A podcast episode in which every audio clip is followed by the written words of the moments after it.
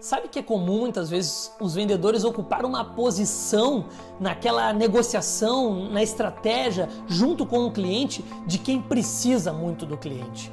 Claro que sabemos muito bem que nenhuma empresa sobrevive sem venda, nenhuma empresa sobrevive sem cliente Óbvio, o cliente é um dos fatores importantíssimos para a sobrevivência de uma empresa. Sabemos muito bem disso. Mas você, como um vendedor especialista, você como um profissional de mercado sênior que faz com maestria, que busca conhecimento, que busca vender valor, você precisa se posicionar de tal forma, acreditando no seu produto, acreditando em você, acreditando no teu potencial, de tal forma que o seu cliente entenda que ele precisa muito mais de você como um especialista do que propriamente você dele. Isso não é soberba, isso deve ser o posicionamento para que o que? Que você comunique para o seu cliente um desprendimento, que você comunique para o cliente que aquela venda vai ocorrer no tempo certo e que quem vai perder mais se não comprar